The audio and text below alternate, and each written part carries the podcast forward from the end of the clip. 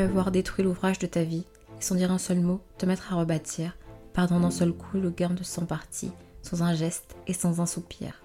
Si tu peux être amant sans être fou d'amour, si tu peux être fort sans cesser d'être tendre, et, te sentant haï sans rire à ton tour, pourtant lutter et te défendre. Si tu peux supporter d'entendre tes paroles travesties par des gueux pour exciter des sots, et d'entendre mentir sur toi leur bouche folle sans mentir toi-même d'un mot. Si tu peux rester digne en étant populaire, si tu peux rester peuple en conseillant les rois, si tu peux aimer tous tes amis en frères, sans qu'aucun d'eux soit tout pour toi. Si tu sais méditer, observer et connaître, sans jamais devenir sceptique ou destructeur. Rêver, mais sans laisser ton rêve être ton maître. Penser sans être qu'un penseur. Si tu peux être dur, sans jamais être en rage. Si tu peux être brave et jamais imprudent. Si tu sais être bon, si tu sais être sage, sans être moral ni pédant. Si tu peux rencontrer triomphe après des recevoir ces deux menteurs d'un même front. Si tu peux conserver ton courage et ta tête quand tous les autres les perdront. Alors les rois, les dieux, la chance et la victoire seront à tout jamais tes esclaves soumis. Et ce qui vaut mieux que les rois et la gloire, tu seras un homme, mon fils. Le poème que je viens de vous lire est un poème de Rudyard Kipling écrit en 1910. Ce poème est l'un des plus connus de cet auteur et s'intitule Si, trois petits points de suspension, tu seras un homme, mon fils. C'est les paroles d'un père à son fils, à son enfant, des paroles qu'il espère pleines de sagesse, pleines de conseils avisés pour mener au mieux une vie, une vie saine, une vie bonne. Il lui conseille notamment d'apprendre à toujours se relever, apprendre à trouver l'équilibre dans sa vie, le juste milieu, mais également à rester honnête envers lui-même, à rester franc, à rester honnête avec les autres, à rester bon, à honorer l'amitié et à la porter en valeur, à ne pas donner de leçons et à sublimer ses expériences les plus belles.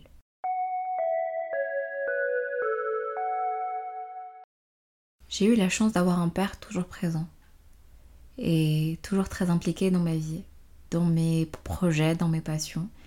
Et avant d'écrire ce podcast, je lui ai demandé quels seraient ses conseils pour mener une vie bonne, quels conseils il me donnerait?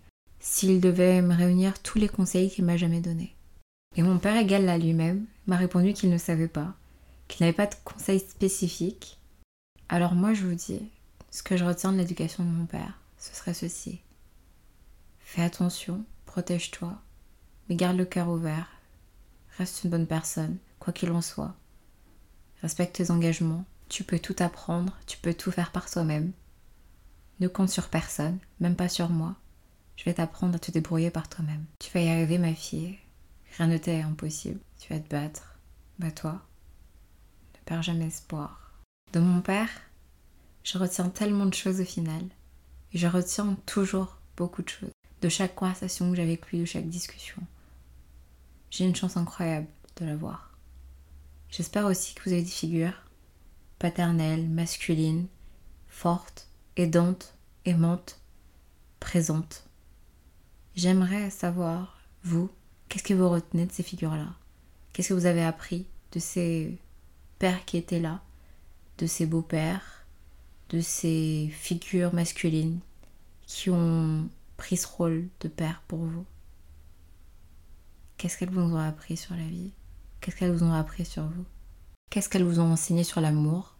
Qu'est-ce qu'elles vous ont enseigné sur le fait d'être père? Qu'est-ce qu'elles vous ont enseigné sur ce qu'est être un homme? Qu'est-ce que être un bon père selon vous? J'avais envie de faire ce podcast pour évoquer toutes ces figures dans nos vies que l'on admire, qui ne sont pas des choses héroïques, mais qui sont des humains extraordinaires. Ces hommes, ces figures masculines, ces figures de père, sans parfois toujours porter ce nom-là ou avoir ce statut pour nous, mais qui ont eu ce rôle-là, qui ont eu cet impact dans nos vies. Et pour ce faire, j'aimerais parler de mon père.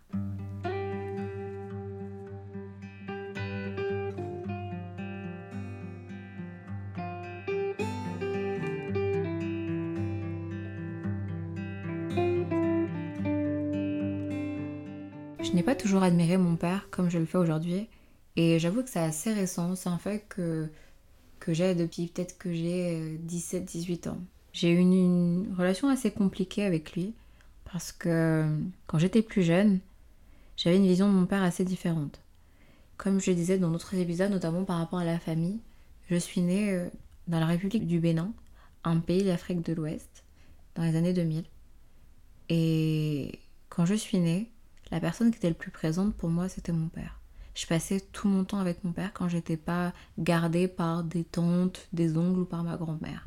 Mon père, c'était mon meilleur ami.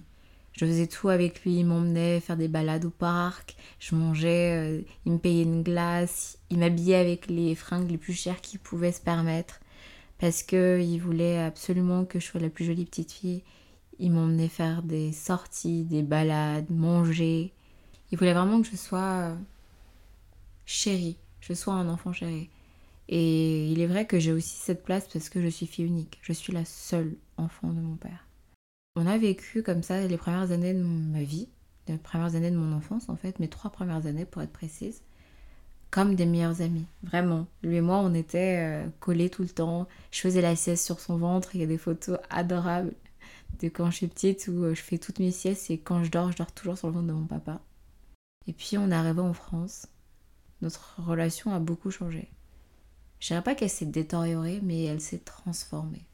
Je suis passée dans l'univers où mon père s'occupait de moi, quasiment à 24. Il était tout le temps là avec moi, tout le temps là pour moi. Il réunissait et remplissait tous mes besoins, à contrario de ma mère biologique qui, elle, était très absente, euh, toujours quelque part, mais très peu près de moi, très peu près de nous. Et quand mes parents biologiques se sont séparés, mon père a refait sa vie, et il a refait sa vie avec une Française. Donc il s'est retrouvé euh, un peu obligé, mais surtout euh, avoir très envie de changer de vie, de changer de train de vie, de quitter euh, une forme de précarité, une forme de pauvreté aussi. Alors je ne peux m'empêcher de penser à ces histoires que mon père me racontait avant sur comment était la vie avant que je naisse avec ma mère biologique et qu'il me racontait comment il était dur d'avoir assez d'argent pour avoir un toit et un appartement où vivre et où euh, ma mère vivait euh, et dormait dans une église pendant que lui dormait un peu là où il pouvait et travaillait tout le temps pour essayer de récolter assez d'argent pour qu'on puisse euh, avoir un appartement et payer un loyer.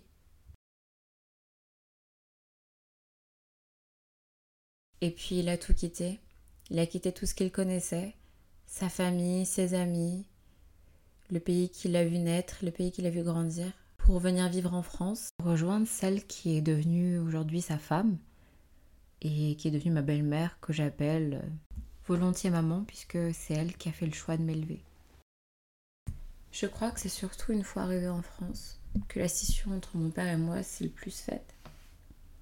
Pas parce qu'il s'est éloigné de moi volontairement, mais parce que une fois arrivé en France, il a dû essuyer pas mal de difficultés la difficulté de trouver un travail dans une France dans les, au début des années 2000, encore très raciste, encore plus en campagne et en banlieue, notamment quand on habite euh, en banlieue lyonnaise.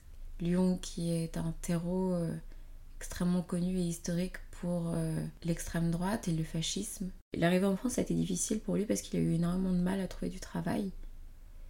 Malgré son envie de travailler, et comme tout le monde, je pense, en arrivant en France, il a voulu travailler dans son cœur de métier, dans l'informatique, dans quelque chose qu'il aurait voulu faire. Et il n'a pas pu. Première difficulté, je dirais, à vivre, à affronter, ne pas trouver de travail, ce que ça représentait pour un immigré en France, avoir l'impression d'être un poids, j'imagine aussi. Et je pense que ça, c'est déjà des choses qui éloignent beaucoup, surtout que c'est des choses que mon père verbalisait pas du tout, mais qu'il devait vivre dans sa chair, le rejet, les difficultés, la frontalité du racisme, parce qu'on vit beaucoup moins le racisme dans son pays natal, en tout cas différemment, que ici en France, entouré de Français, qui nous rappellent à quel point on ne vient pas d'ici, à quel point on n'est pas légitime d'être ici. Cette arrivée en France, elle a été difficile pour nous deux, car mon père, après avoir abandonné ses rêves de travailler dans l'informatique, a dû contenter de travailler dans des métiers de forçat, des métiers de bagnard même je dirais. Quand j'étais petite, il travaillait euh, dans une entreprise qui a fermé aujourd'hui, mais il réparait des palettes. Je ne sais pas si vous imaginez ce que c'est, mais réparer, des palettes, ça consiste à toute la journée enlever des clous des palettes et les envoyer les remettre en conformité. Et il faisait ça toute la journée. Il faisait ça en horaire de nuit, en horaire de journée, dans les entrepôts. Pas chauffé, en hiver comme en été. Pas de chauffage, mais évidemment pas de climatisation. Au bord du Rhône. Et c'est, je pense, le fait qu'il a dû s'acharner dans des travaux euh, pénibles, voire aliénants, qui a affecté le plus la personne qu'il était. La personne qui, sa joie de vivre, son envie, sa motivation, son envie de, de créer, de faire quelque chose de ses mains, faire quelque chose qu'il avait envie de faire aussi. Et qui a affecté un peu notre famille, qui a fait qu'on s'est éloigné, qui a fait, je pense, qu'il s'est retranché sur lui-même. Je pense aussi peut-être qu'il avait honte de ce qu'il faisait, de, ce que, de la différence entre ce qu'il faisait et ce qu'il aurait aimé et ce qu'il aurait pu faire. Et la rupture a été si grande pour lui, je pense que ses problèmes de communication ont dû devenir encore plus grands. Et c'est là que papa et Marley, qui étaient les meilleurs amis, se sont beaucoup éloignés. Parce que moi, je vivais mon racisme quotidien, très difficile. Le harcèlement scolaire aussi à cause de ça. À l'école, j'avais du mal à en parler à mon père et lui-même vivait très difficilement son train de vie au travail, le racisme aussi, dans le village dans lequel on habitait.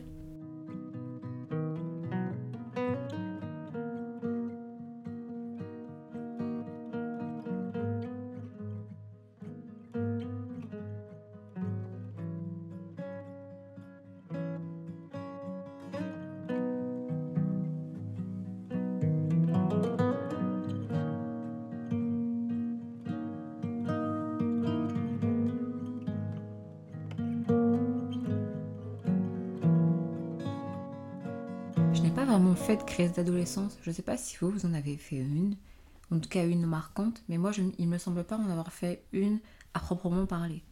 Mais en tout cas, pour moi, quand euh, j'ai eu 12-13 ans, je considérais vraiment mon père comme quelqu'un qui pouvait pas me comprendre, qui comprenait pas ce que je vivais, qui comprenait rien, qui vivait dans un monde tellement différent, avec une réalité tellement différente de celle dans laquelle moi j'avais grandi, qui pouvait pas me comprendre. Parce que c'est vrai, mon père a grandi euh, et a passé euh, quasiment 35 ans de sa vie dans un univers, dans un monde que je connaissais que très peu, c'est-à-dire mon pays. Et moi, j'avais quasiment fait toute ma vie en France avec des problématiques très françaises, que ce soit le racisme prépondérant, le fait d'être entouré par des personnes blanches et pas du tout des personnes issues d'une quelconque immigration ou de diversité quelconque alors que mon père il avait grandi que dans ça. Alors pour moi il pouvait pas comprendre ce que je pouvais vivre au quotidien dans un village de campagne.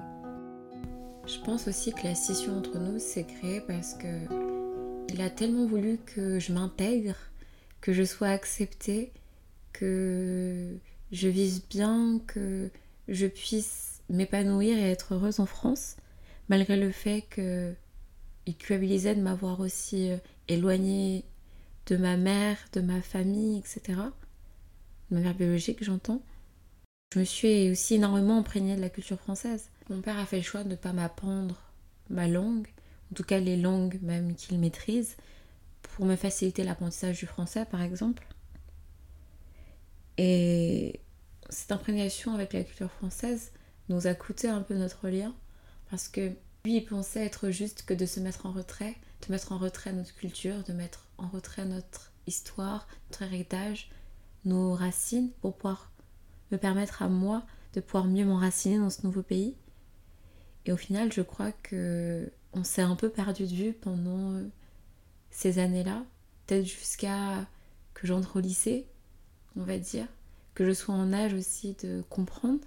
Mais pendant toutes les années, de mes peut-être mes 3 ans jusqu'à 14-15 ans, on était très éloignés parce que moi je vivais une enfance comme lui il l'a jamais pu connaître et lui vivait une vie que je comprenais peut-être pas tout le temps avec une histoire, des réactions et même moi de mon côté des histoires qu'il me racontait sur son enfance, son adolescence, même sur sa vie adulte que je ne pouvais que je ne pouvais qu'à peine saisir, qu'à peine comprendre même.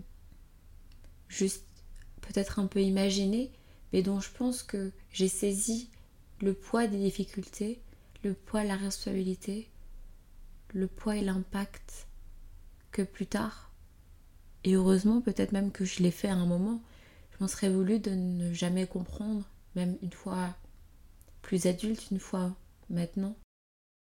Il y a aussi que j'ai toujours été assez clairvoyante comme personne, et autant me concernant que concernant les autres.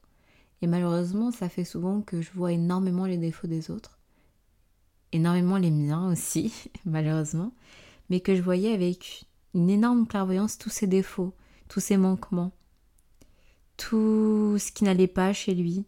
Mon père est l'héritier d'une culture euh, africaine subsaharienne assez classique, très dure, très dure parce qu'elle modèle les hommes à être ultra virils, très fermés, peu communicants, à souvent ne pas faire de tâches ménagères, à être très peu impliqués dans le foyer. Ces enfants sont souvent élevés dans la violence, dans le châtiment corporel, dans euh, une violence telle parfois qu'elle ressemble, qu'elle torture, qu'elle qu'elle mutile, qu'elle marque, qu'elle impacte, qu'elle traumatise. Et souvent, en tout cas de beaucoup d'adultes euh, issus d'Afrique subsaharienne que je connais, mais même je pourrais parler de d'adultes maghrébins que je connais qui ont vécu dans des cultures différentes, mais avec des éducations un peu similaires, que l'on qualifierait de à la dure. Un peu bateau pour dire à quel point on, on restreint les gens souvent, on les empêche d'être aimants, on les empêche d'être eux-mêmes souvent, on les met dans des moules, dans des stéréotypes. Et pour moi, quand j'étais plus jeune, surtout quand euh, j'étais à l'âge de l'adolescence, mon père était trop dur, trop fermé, paranoïaque presque, parce qu'il s'inquiétait énormément de ce qui pouvait m'arriver quand j'allais dehors. Donc j'avais souvent peu la chance d'aller chez mes amis, de dormir chez elles. Contrairement à mes autres copines qui pouvaient souvent faire des pyjamas parties, des choses comme ça. Moi j'avais très peu le droit, voire pas du tout. Il m'a fallu euh, arriver à la fin du collège, voire bien au collège pour pouvoir aller chez des copines et dormir chez elles. Il était parfois agressif. Il maîtrisait pas la teneur de ses propos. Il était sur la défensive. Il avait souvent peur qu'on l'attaque. Peur, j'imagine aussi qu'on le rejette. En tout cas, c'est comme ça que je l'analyse avec le recul des années, du temps et des discussions aussi avec lui. Au final, il exprimait que très peu d'émotions. Il incarnait pour moi le non, l'interdiction, l'incapacité, le tu ne peux pas faire ça, ce n'est pas bien. Et dans mon enfance, c'est souvent ce que je retiens. De lui, de ce qu'il était pour moi, quelqu'un de sur la défensive, quelqu'un qui me disait toujours non.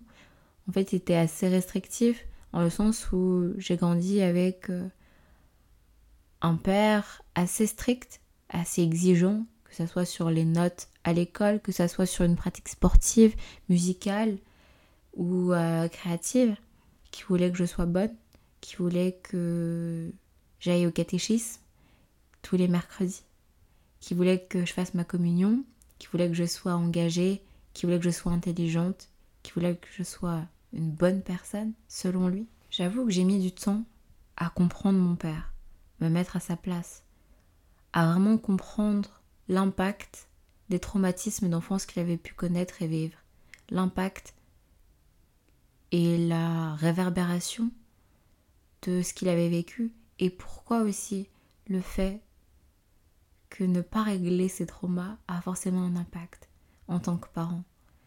Et c'est avec mon père que je me suis rendu compte à quel point il est important que moi, à mon âge, et à tout âge même j'ai envie de dire, je me regarde en face et que je prenne en bras le corps, que j'analyse en fait tout cet héritage que j'avais et que je comprenne ce qui faisait mal et ce qui pourrait faire du mal que je comprenne aussi qu'il y a des choses qui ne sont pas possibles. Il y a des choses qu'il faut analyser, que l'on a vécues, que l'on a subies même, et qui ne sont pas reproductibles, qui ne sont pas normales, qui ne devraient pas être. Je parle de violence, de mots insultants, de mots qui vont parfois plus haut que la pensée, enfin toutes ces choses-là que l'on peut faire subir à un enfant, à quelqu'un de plus faible que soi. Mon père l'a vécu avec son père père l'a vécu avec euh, ce qu'il a vécu quand il était enfant. Et assez logiquement, quand il est à son tour de devenir parent, il n'avait que ce modèle-là en tête. Et la chance, moi, que j'ai eue, la chance inouïe, c'est que mon père, assez vite, au moment où euh, il souhaitait me punir parce que je n'avais pas eu le bon comportement, et que la première pensée était de se tourner vers cette enfance qu'il a connue, vers les actes qu'il a connus de violence, il ressentait tellement de douleur et de culpabilité que au début, très jeune, il, lui est arrivé de lâcher prise et effectivement de me frapper. De me frapper, mais pas de me tabasser, je précise, de mettre des gifles. C'est pas que je souhaite minimiser le châtiment corporel parce que je suis contre les violences éducatives. C'est un point de vue, moi je suis totalement contre. Parce que les fois où mon père m'a giflé, m'ont démoli le visage. Je parle de, fois où on, vous gifle et on vous fait des bleus, des marques, un œil au beurre noir. Et où vous êtes obligé de vous justifier, où vous avez peur en fait de dire mon père est violent. Ça, ces choses, je les ai, je les rencontrées, je les ai vécues. Mais mon père m'a peut-être frappé deux ou trois fois dans ma vie. Plutôt trois que deux d'ailleurs. Je m'en souviens très bien. Et ces fois étaient tellement marquantes parce que il s'en est suivi tellement de culpabilité de sa part, de douleur de mon côté et de haine en fait, parce que moi je lui en voulais. Enfin, la haine est peut-être un mot un peu fort, mais je lui en voulais. De ressentiment plutôt, devrais-je dire. Je me retrouvais, moi, du haut de mes 8, du haut de mes 10, du haut de mes 12 ans, avec un œil au beurre noir, l'œil gonflé, violet, noir même, car j'ai la peau foncée, l'œil fermé qui s'ouvre plus, je vois plus d'un œil et j'étais là. Et je sais que ce n'était pas mon père, je sais que c'était le fruit de son éducation et je sais à quel point j'ai vu la douleur dans ses yeux, à quel point ça lui faisait mal de m'avoir fait mal. Parce qu'il voyait en fait à quel point ça faisait mal et à quel point ça servait à rien. Et s'il y a un truc que j'ai à dire de ces actes-là, et c'est pour ça que je les décris, c'est que en voyant ma douleur, mon père il a compris à quel point c'était inutile. Je pense qu'avec le temps, il avait oublié à quel point ça faisait mal, à quel point c'était à quel point ça ne faisait pas faire aux enfants les choses qu'on veut qu'ils fassent. À quel point ça n'avait pas de sens pour eux particulier et que ça ne les rendait pas plus dociles, plus serviables, plus attentifs. À quel point plutôt ça leur donnait plutôt peu confiance en vous, ça les rendait méfiants, ça les faisait mentir, ça les faisait fuir aussi votre présence. Mais de cette violence que j'ai vécue enfant, j'ai appris quelque chose d'inestimable sur mon père. C'est que mon père n'est par nature pas du tout quelqu'un de violent. C'est plutôt quelqu'un qui culpabilise beaucoup. C'est foncièrement une bonne personne. Et c'est plutôt qu'il n'avait jamais remis en question ce qu'il avait vécu enfant. Parce que tout le monde faisait ça. Tous les parents étaient comme ça quand il était enfant. Donc il n'avait aucune raison en fait de remettre en question l'efficacité de la chose puisque effectivement, quand il était petit, les brimades, les bastonnades presque de son père le remettaient sur le droit chemin. Mais c'est en m'élevant, en m'éduquant, qu'il s'est rendu compte à quel point, en fait, ça avait juste créé de la peur et de la méfiance chez lui, enfant, chez lui plus jeune, chez lui ado, voire même de la défiance, en fait. Je parlais tout à l'heure du fait qu'il m'avait fallu du temps pour comprendre mon père et pour me mettre à sa place. Et dans les épisodes précédents, notamment sur la résilience, je parlais du fait de se mettre à la place des autres pour comprendre pourquoi ils nous faisaient du mal. Et je crois que moi, c'est le plus grand conseil que j'ai à vous donner pour comprendre vos parents. Je ne dis pas qu'il faut tout pardonner, parce que tout n'est évidemment pas pardonnable.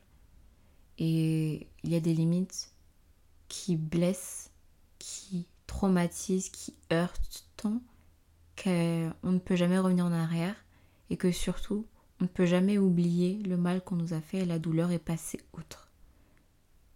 Mais en tout cas, de ce que je peux vous conseiller, de ce que moi je retiens de ma relation, c'est que ça m'a tellement appris de me mettre à sa place, de me mettre dans ses chaussures, de comprendre pourquoi, comment, comment il était, il était possible en fait de faire du mal à son enfant et comment il me faisait du mal.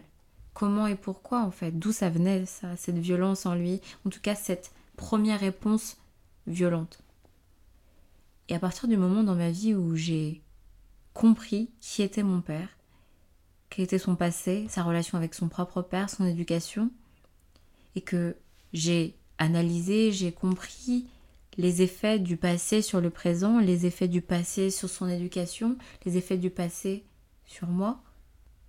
Que j'ai eu des articles, des livres, écouté des podcasts aussi, très utiles, sur la parentalité, sur l'éducation, sur l'Afrique, sur la culture, sur les stéréotypes de genre, sur l'ultra-virilisme de certaines éducations, notamment afro-caribéennes. Alors j'ai mieux compris mon père. Il me paraissait couler de source que de lui pardonner. Pas lui pardonner parce qu'il n'avait rien fait, parce que ça c'était pas important, mais lui pardonner parce que je comprenais pourquoi il l'avait fait et d'où ça venait. Les ressources que, auxquelles j'ai pu avoir accès m'ont permis de changer mon positionnement et d'être moins égocentré et de comprendre sa souffrance. Et le fait que ces réponses étaient des réponses traumatiques à quelque chose qu'il avait vécu et dont il avait oublié à quel point ça l'avait traumatisé. Et c'est en revoyant avec vivacité les faits de cette violence-là qu'il a compris qu'il ne voudrait plus jamais l'exercer. Et de ces trois fois où mon père m'a frappé, ces trois fois-là, il s'en est excusé toute sa vie. Et il s'en excuse encore aujourd'hui. Il est désolé d'avoir failli, en fait, d'avoir failli et d'avoir pas su gérer ses émotions, tant et si bien qu'il était venu à ne pas discuter avec moi, à arrêter la communication et à faire preuve de violence. Et c'est fou comme ces trois fois, ces trois actes de violence ont servi pour toute notre relation père-fille. Ou à partir de ce moment-là, de cette dernière fois où il m'a fait du mal, il n'a jamais recommencé. Jamais. Il a ressenti tellement de curiosité qu'il n'a jamais recommencé et qu'il s'est promis, je pense, à lui-même de toujours communiquer avec moi et de comprendre que la communication était toujours la clé avec son enfant. Et depuis, il n'a jamais cessé, quand je, quand je suis en colère, quand je suis triste, quand je ne fais pas les choses comme il aimerait qu'elles soient faites, que la communication prime et que me parler, me montrer, m'apprendre, m'enseigner, discuter, débattre parfois, fonctionnera toujours en premier. Toutes les ressources auxquelles j'ai pu avoir accès et que j'ai pu consulter m'ont permis aussi d'avoir un certain recul et de comprendre aussi que je n'étais pas juste l'enfant de mon père, mais que mon père était aussi une personne. Et ça peut paraître très simple en fait de dire que votre père est une personne, mais je pense que ça relève d'un moment dans l'enfance où vous passez d'enfant à adolescent ou d'adolescent voire même à adulte, où vos parents deviennent des personnes et deviennent des personnes avec leur panel d'émotions, avec leurs failles, leurs faiblesses, leurs traumatismes, leurs réactions enchaînent, leurs réactions qui n'ont pas de sens, leur culpabilité, et ils deviennent des personnes avec autant de vivacité, autant de passion, autant de possibilités que vous voulez. Ils ne sont plus figés dans leur rôle de papa, maman, ils deviennent des personnes qui ne sont pas toujours papa et maman, mais qui sont juste eux. Eux avec euh, toute la beauté de la personne humaine qui fait des erreurs, qui fait des mauvais choix, qui fait des bons choix aussi, évidemment, et qui est une belle personne, qui essaye en tout cas, et qui dans son cheminement pour être une bonne personne, tout comme nous dans notre cheminement pour être une bonne personne, va aussi faire des mauvais choix. Je ne sais pas si vous aussi vous a fallu un temps d'adaptation pour euh, réaliser ou prendre conscience du fait que vos parents n'étaient pas simplement vos parents mais aussi des personnes.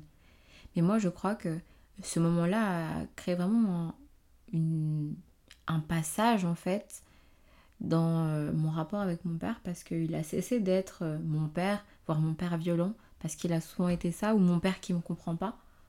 Mais il est devenu mon père avec une éducation traumatique, mon père qui est né dans la violence, qui a grandi dans la violence, mon père qui n'a jamais su exprimer et communiquer vraiment ses émotions, mon père qui a du mal à mettre des mots sur ses émotions, mon père qui sait pas très bien gérer ses émotions, mon père qui m'apprend pas à gérer mes émotions non plus.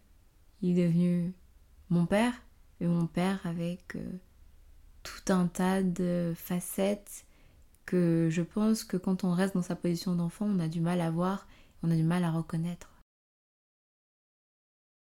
Que nos parents sont faillis, mais qui ne sont pas ces personnes sur un piédestal qui, euh, de l'espèce de tour d'ivoire, nous éduquent euh, selon des bouquins, nous éduque avec euh, une décontraction et un naturel qui au final n'est pas vrai. Parce que des parents avec lesquels je discute, ou même des jeunes parents que je connais, qui apprennent tous les jours, qui se rendent compte à quel point c'est difficile et qu'il n'y a pas de bons parents. Il n'y a que des parents qui, pour les meilleurs d'entre eux, essayent de faire de leur mieux, et pour les autres, juste des parents qui faillissent, qui n'ont pas les clés, qui n'ont pas les codes, qui font du mal, qui violentent, qui manquent à leur rôle et à leur position, à leur statut, à leur responsabilité et à la confiance que leur statut leur octroie, les oblige aussi à apporter.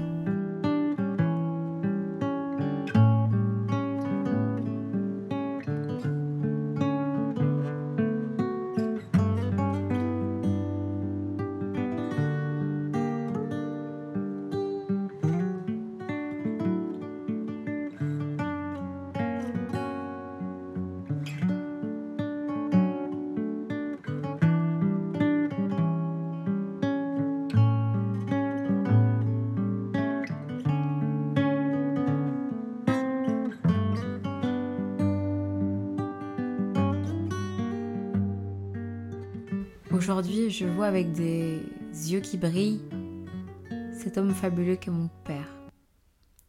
Un homme qui a quitté son pays à plus de 30 ans, a quitté tout ce qu'il connaissait, toute sa famille, sa mère qu'il adore, pour venir émigrer dans un pays qu'il ne connaissait pas, un pays dont il parle la langue couramment, très très bien même, car mon père adore les mots, c'est un fan de littérature qui m'a élevé dans l'amour des mots et dans l'amour du bon mot, ce qui explique pourquoi je me suis dirigée vers la philosophie à la fac.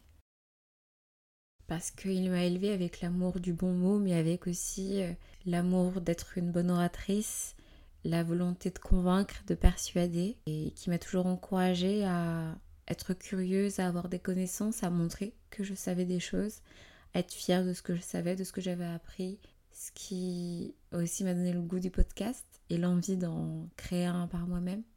Il a toujours eu cette volonté de s'en sortir, de se dominer pour faire au mieux, pour s'assurer qu'on ait toujours à manger, pour s'assurer qu'on ait toujours un toit sur notre tête, que je puisse toujours faire les activités, les loisirs que je voulais, et qui m'a offert une vie de rêve, la vie dont il aurait rêvé, la vie qu'il n'a pas pu avoir, parce que étant le troisième d'une fratrie de huit enfants, dans un pays en développement, il est assez difficile que d'avoir accès à tout le luxe, tous les privilèges auxquels moi j'ai accès sans même être euh, aisée.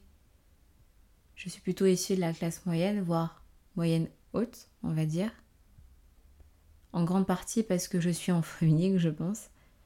Mais j'ai cette chance immense que j'ai pu faire tous les loisirs, toutes les activités que je voulais, que j'ai grandi dans une maison, une belle maison avec un jardin, que j'ai grandi à la campagne, avec ses avantages comme ses, inconvénients.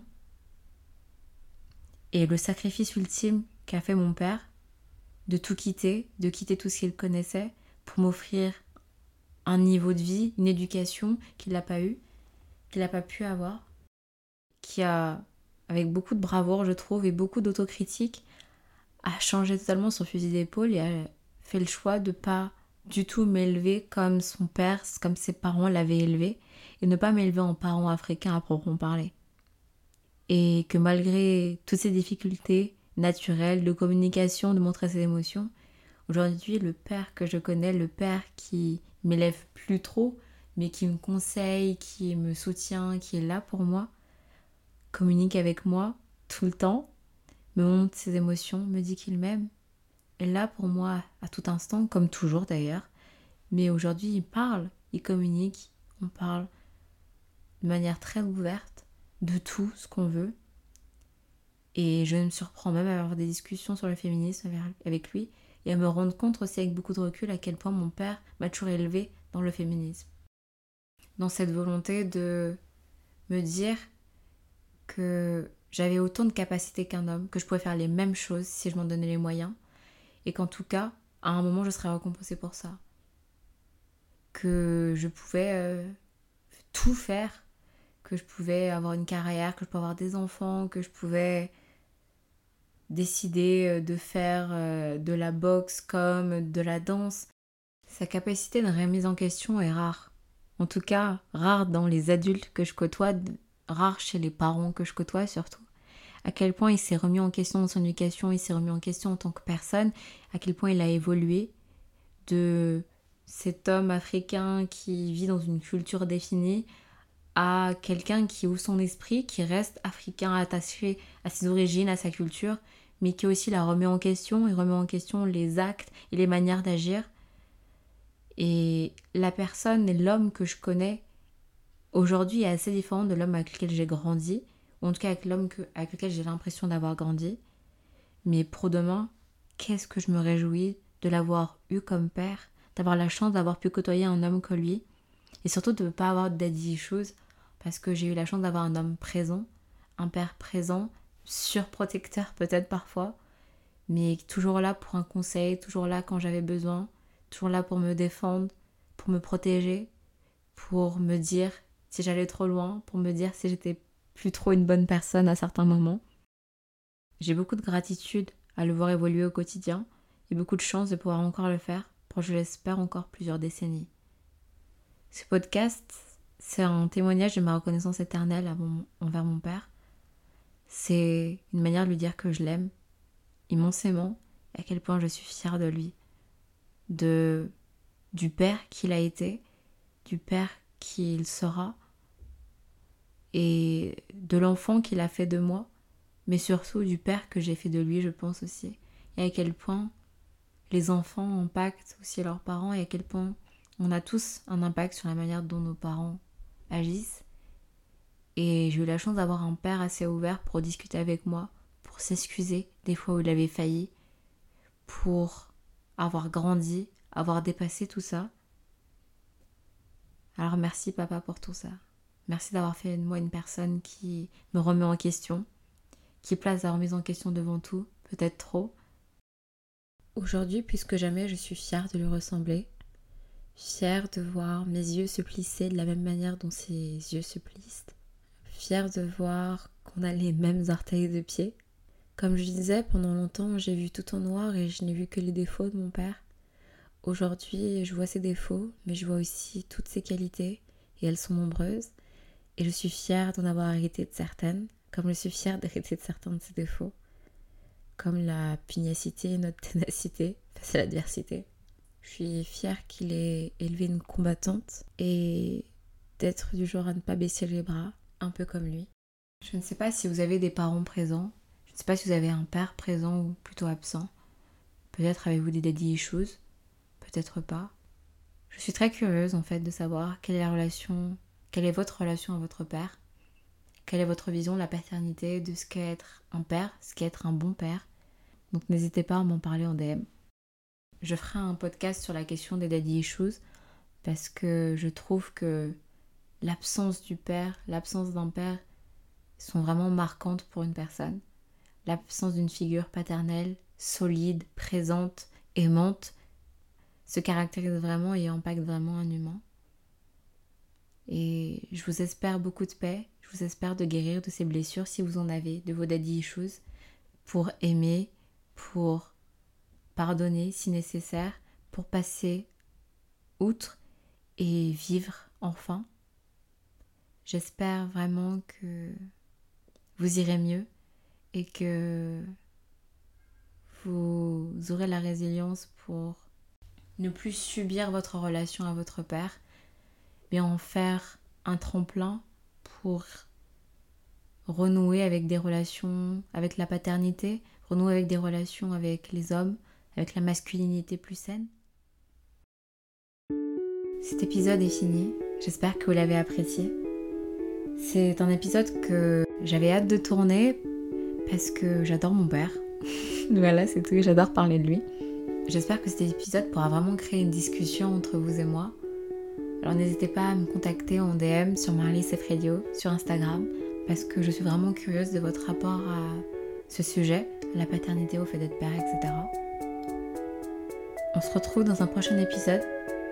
avec un invité spécial cette fois-ci, où on parlera justement de qu'est-ce que être un homme, qu'est-ce que la masculinité, qu'est-ce qu'être une bonne personne, qu'est-ce que la santé mentale pour un homme. Je remercie très chaleureusement mes amis Benjous Benjous ainsi que mon ami Martin pour toute la musique du podcast.